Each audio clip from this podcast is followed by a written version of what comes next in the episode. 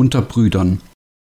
Ein kleines Dorf in Zentralrumänien, 18.09.2016. Die Rumänen sind nicht so formell wie die Deutschen. Wenn es um Bibelstunden oder Gottesdienste geht, nehmen sie sich alle Zeit der Welt. Gottesdienste in Rumänien dauern nicht selten zwei bis drei Stunden und können sehr emotional sein. Aber eines hatten die Brüder Alex voraus. Die Älteren von ihnen wussten noch, was es heißt, unter Verfolgung Christ zu sein und trotzdem im Glauben an Jesus Christus festzuhalten. Alex hoffte auf ihr Verständnis. Am nächsten Abend kamen neun der führenden Gemeindevertreter aus Siebenbürgen zu Jakob. Alex begrüßte alle sehr herzlich. Er kannte viele von ihnen von vergangenen Ostfahrten, die er mit seiner Frau unternommen hatte. Man traf sich in dem kleinen Wohnzimmer in Jakobs Haus und Martha, Jakobs Frau, bewirtete alle trotz der späten Stunde mit starkem Kaffee und Keksen. Man sprach bis in die Nacht hinein. Alex stellte ihnen das Thema vor und zeigte ihnen alle Bibelstellen, die die Wiedergeburt Jerusalems betrafen. Schließlich schlug er Lukas 21, Vers 20 auf. Dort steht, wenn ihr aber sehen werdet, dass Jerusalem von einem Heer belagert ist, dann erkennt, dass seine Verwüstung nahe herbeigekommen ist. Alsdann wer in Judäa ist, der fliehe ins Gebirge, und wer in der Stadt ist, gehe hinaus, und wer auf dem Land ist, komme nicht herein, denn das sind die Tage der Vergeltung, dass erfüllt werde alles, was geschrieben ist.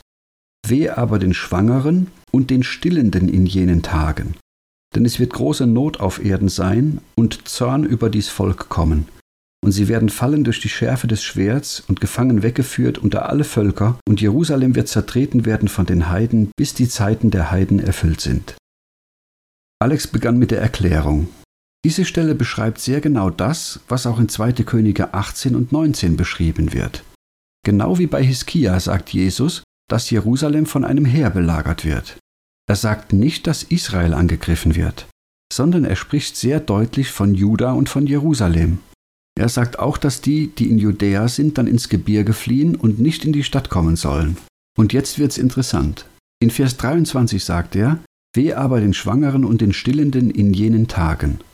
Warum sagt Jesus das? Nun, er sagt das deshalb, weil Jerusalem dann selbst schwanger und stillend ist.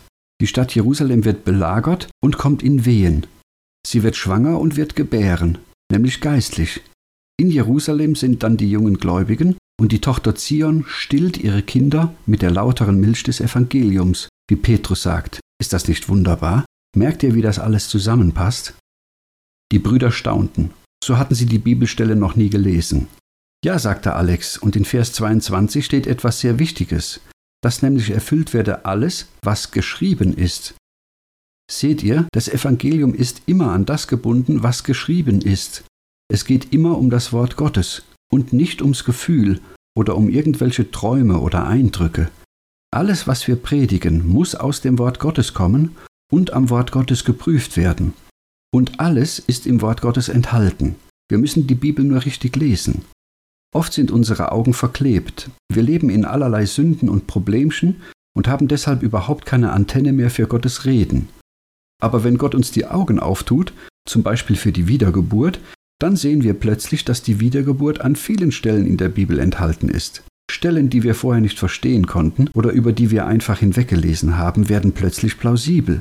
Wir verstehen, was Jesus meint, was Petrus und Paulus schreiben, was Jesaja und Micha sagt und so weiter.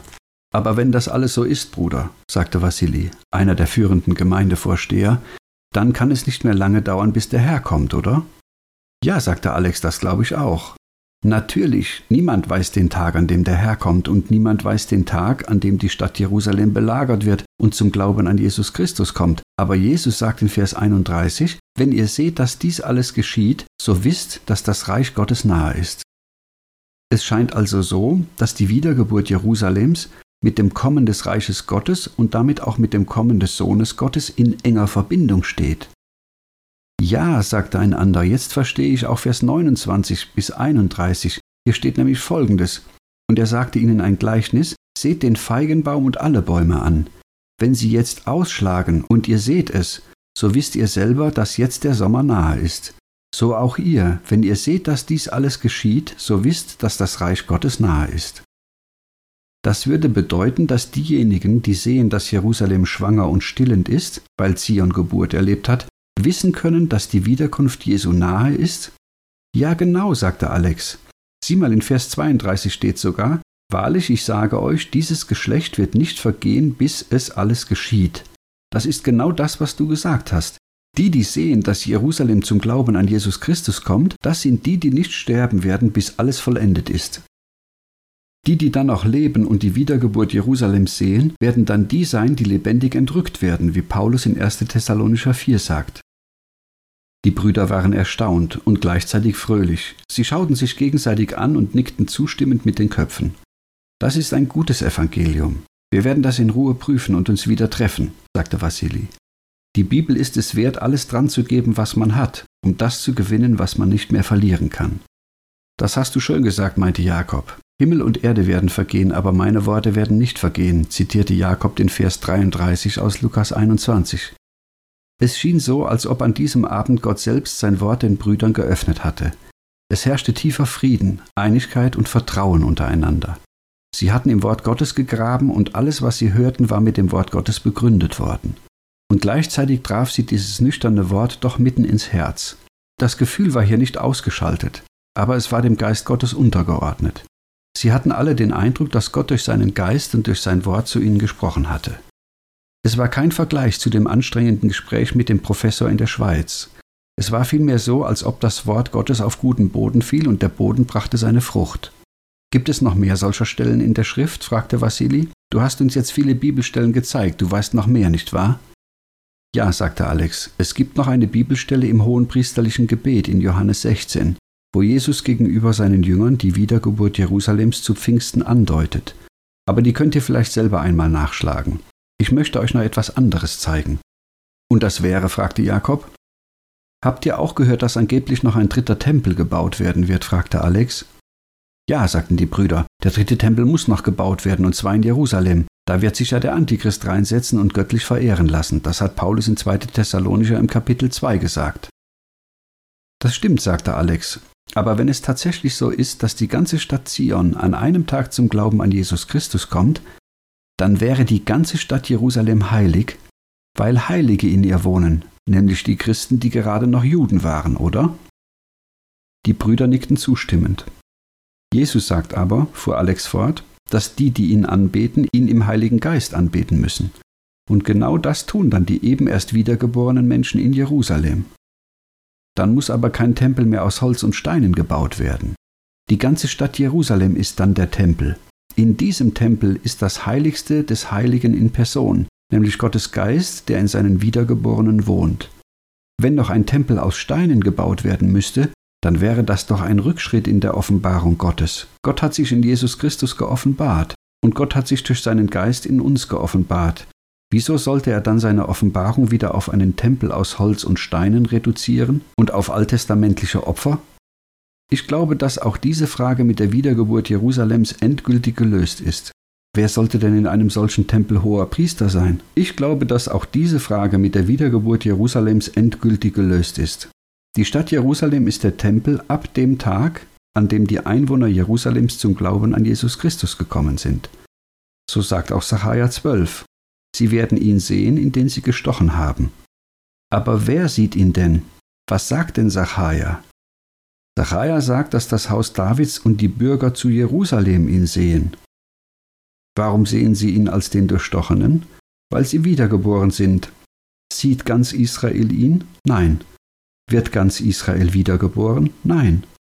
Wer wird wiedergeboren? Das Haus Davids und die Bürger zu Jerusalem, so sagt es die Bibel in Sacharja. Wir müssen genau lesen, aber dann macht auch diese Bibelstelle plötzlich Sinn. Es gibt so viele Beweise in der Bibel für diese Sichtweise, dass es geradezu erdrückend ist. Und gleichzeitig ist es schön, weil wir sehen, dass die Bibel tatsächlich Gottes Wort ist. Wie konnten wir das alles nur so lange übersehen? fragte Alex am Ende seiner ausführlichen Erklärung. Aber wenn der Antichrist sich in den Tempel Gottes setzt, sagte Jakob, dann meinte Paulus damit Jerusalem? Ist das so? Ja, sagte Alex, genau so ist es. Und es ist über die Maßen erstaunlich, dass Paulus das zu seiner Zeit auch schon wusste. Er muss es auch aus dem Alten Testament gewusst haben. Oder zu der Zeit erfahren haben, als er ins Paradies entrückt wurde und unaussprechliche Worte gehört hat, warf einer der Brüder ein, so wie in 2. Korinther 12 steht. Ja, aber jetzt wissen wir es auch, sagte Alex, und wir können unser Wissen an dem prüfen, was Paulus schreibt. Und wir können Paulus besser verstehen. Paulus wusste im Übrigen viel mehr, als wir jetzt vielleicht noch vermuten. Aber dann würde der Antichrist ja die wiedergeborenen Menschen in Jerusalem umbringen, denn die müssen ja zuerst wiedergeboren sein, damit Jerusalem überhaupt zum Tempel im Geist, wenn wir so wollen, werden kann, warf Vassili ein. Ja, sagte Alex. Das ist komplett neu, meinte Jakob. Ja, sagte Alex, das ist komplett neu, aber es ist so. Die Schrift sagt es. Wir haben eben in Lukas 21 gelesen, weh aber den Schwangeren und den Stillenden in jenen Tagen. Erinnert ihr euch?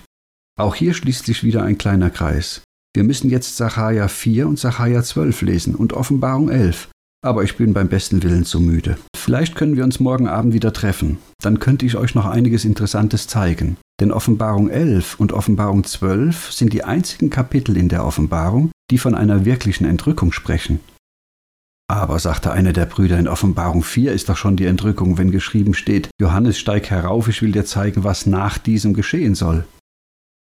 Die Entrückung ist die Vollendung der Gemeinde Jesu Christi, erklärte Alex. Ein solch großes und wichtiges Ereignis ist nicht lediglich als kleiner Nebensatz in Kapitel 4 erwähnt und sonst nicht mehr in der Offenbarung. Durch die Entrückung wird die Gemeinde Christi zur Vollendung gebracht. Das ist das größte Ereignis in Gottes Heilsgeschichte nach der Kreuzigung und Auferstehung Jesu. Es ist die Vervollständigung des Leibes Jesu Christi. Haupt und Glieder werden im Himmel vereint werden. In der Offenbarung lesen wir von zwei Entrückungen, in Offenbarung 11 und in Offenbarung 12. Aber in Offenbarung 11 ist von den beiden Zeugen die Rede. Was haben die mit der Wiedergeburt Jerusalems zu tun? fragte Jakob. Lasst uns morgen Abend darüber sprechen, entgegnete Alex. Das eröffnet eine weitere und umfangreiche Konsequenz aus dem, was wir bisher besprochen haben und führt jetzt zu weit. Ich habe mich sehr gefreut, dass ihr das mit der Wiedergeburt Jerusalems versteht und dass ihr auch versteht, welche Tragweite diese Sichtweise für die Auslegung der Bibel hat. Die ganze Endzeittheologie müsste neu geschrieben werden. Das ist natürlich für die Schriftgelehrten unter uns Christen eine harte Nuss, aber ich glaube, sie werden nicht drumherum kommen. Es ist wahr, sagte Jakob, es ist schon spät, lasst uns zu Bett gehen, ich bin auch müde. Sie standen auf und wollten gehen. Eines nach unterbrach Jakob nochmal. Die ganze Sache, die du Alex mir gestern Nachmittag erzählt hast, gefällt mir nicht. Ihr Brüder, der Mann ist in Gefahr. Er wird verfolgt und das Wissen, das Gott ihm gezeigt hat, könnte auch für andere interessant sein. Für Menschen, die gegenüber dem Evangelium nicht das herzliche Verhältnis pflegen wie wir. Ich glaube, es wäre gut, wenn wir heute Nacht am Ortseingang Wachen aufstellen. Ich habe noch zwei Walkie-Talkies. Es kann gut sein, dass die Typen Alex näher auf den Fersen sind, als ihm lieb ist. Jakob hatte recht. Genau so war es.